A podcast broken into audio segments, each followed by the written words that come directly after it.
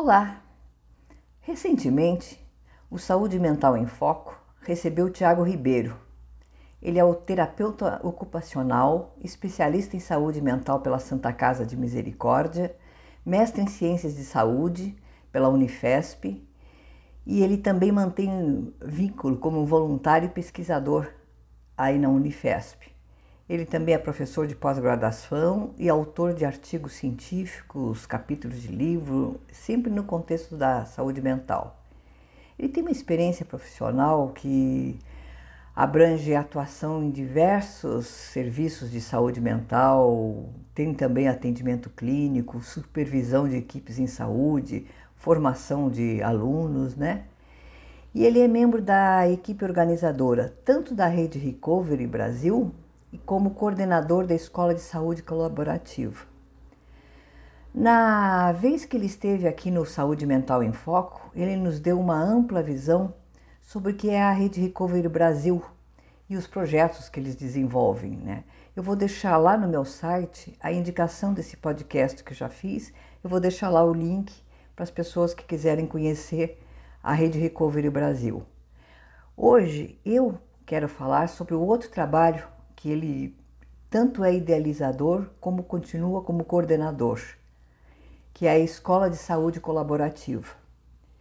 Essa escola, ela tem como propósito, eu acho uma coisa muito interessante, promover a educação em saúde de uma maneira colaborativa para mais pessoas, de uma forma ampliada, assim como se fosse um lema: aprendendo juntos, vivendo melhor.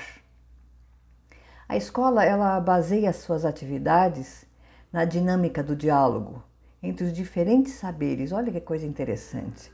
A abertura, como eles dizem, para os diferentes saberes da saúde, vindo das vivências comunitárias e de autocuidado das pessoas e também com o conhecimento técnico-científico em saúde dos profissionais e também estudantes universitários. É uma gama de diferentes saberes e eu acho impressionante uma coisa que tem, se, tem crescido muito atualmente é a horizontalidade de se conversar.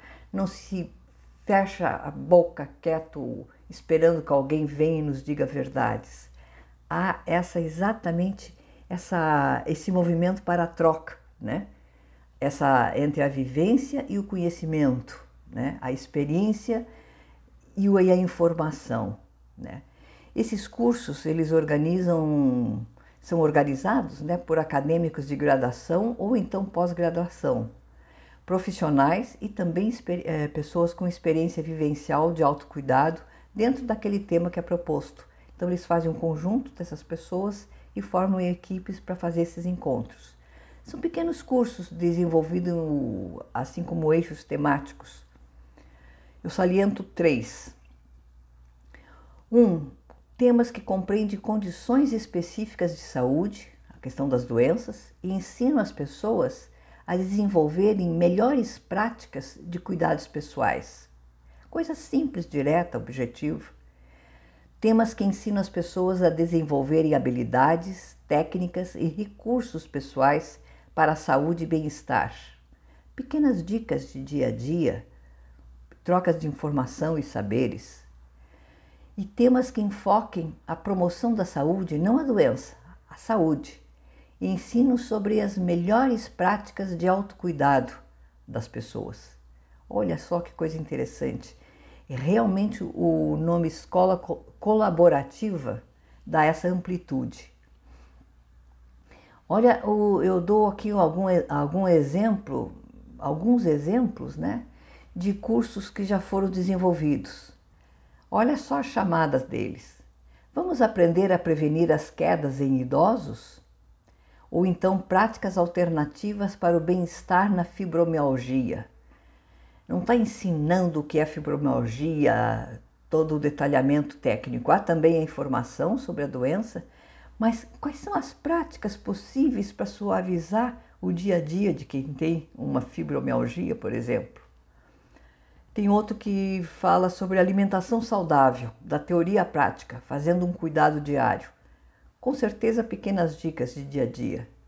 Tem um também que é emagrecimento saudável, 10 estratégias práticas para perda de peso saudável.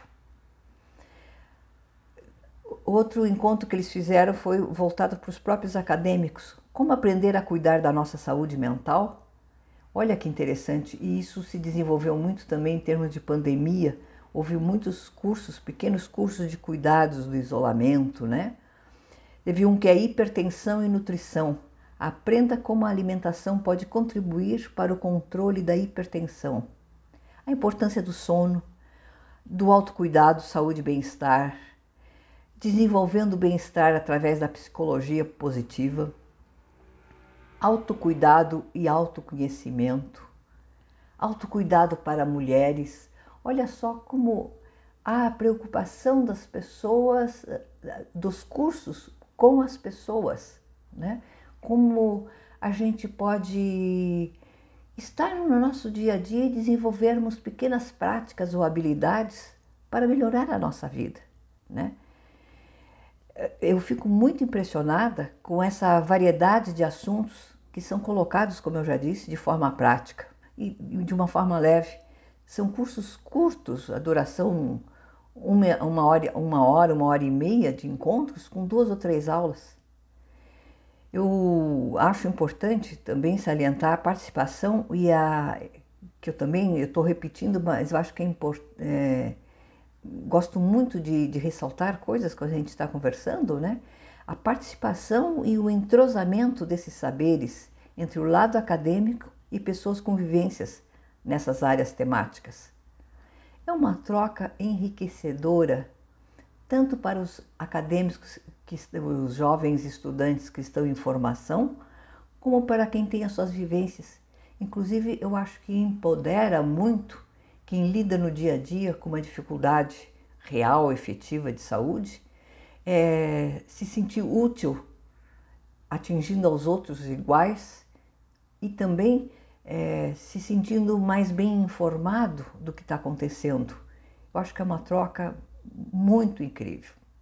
Eu estou fazendo questão de colocar isso no podcast, que é uma, mais uma forma de informar a respeito de atividades, cursos e eventos que acontecem que podem nos fazer bem, que qualquer um de nós pode acompanhar, né? Eu fui convidada para participar do desenvolvimento de um desses cursos. O tema do curso em que eu estou fazendo parte é autocuidado no manejo da depressão. Participo desse encontro. Tenho cinco estudantes de psicologia da Faculdade Uniamérica, lá de Foz do Iguaçu, a orientadora deles, e o Tiago Ribeiro, que é, está ali como mentor. E eu participo como convidado especial, a tal que tem a vivência. Né? Então é impressionante o entrosamento e o crescimento que está ocorrendo nessa equipe desde o primeiro encontro. São, nesse curso nosso são quatro encontros semanais de uma hora e meia. É impressionante a diferença do primeiro agora para o terceiro encontro que vai ter agora. Nós já tivemos dois encontros, foi impressionante. Esse terceiro agora foi, eh, vai ser. O terceiro não, eu já fiz o terceiro, agora que eu estou gravando, eu já fiz o terceiro encontro e fiquei muito impressionada. Vamos indo para o encerramento e eu quero justamente nos próximos podcasts trazer para vocês essa experiência que é muito interessante. Fica então o convite para vocês acompanharem nas redes sociais o trabalho da escola colaborativa e usufruir desses encontros, desses mini cursos. Está lá no Instagram, é Escola de Saúde Colaborativa. Eu vou colocar lá no meu site a informação.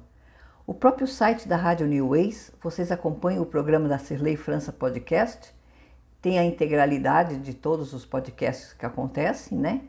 E no meu site cristinaoliveira.org vocês têm o catálogo com todos os temas do saúde mental em foco e a forma de acessar no Instagram a escola colaborativa. Gente, o meu até breve a todos.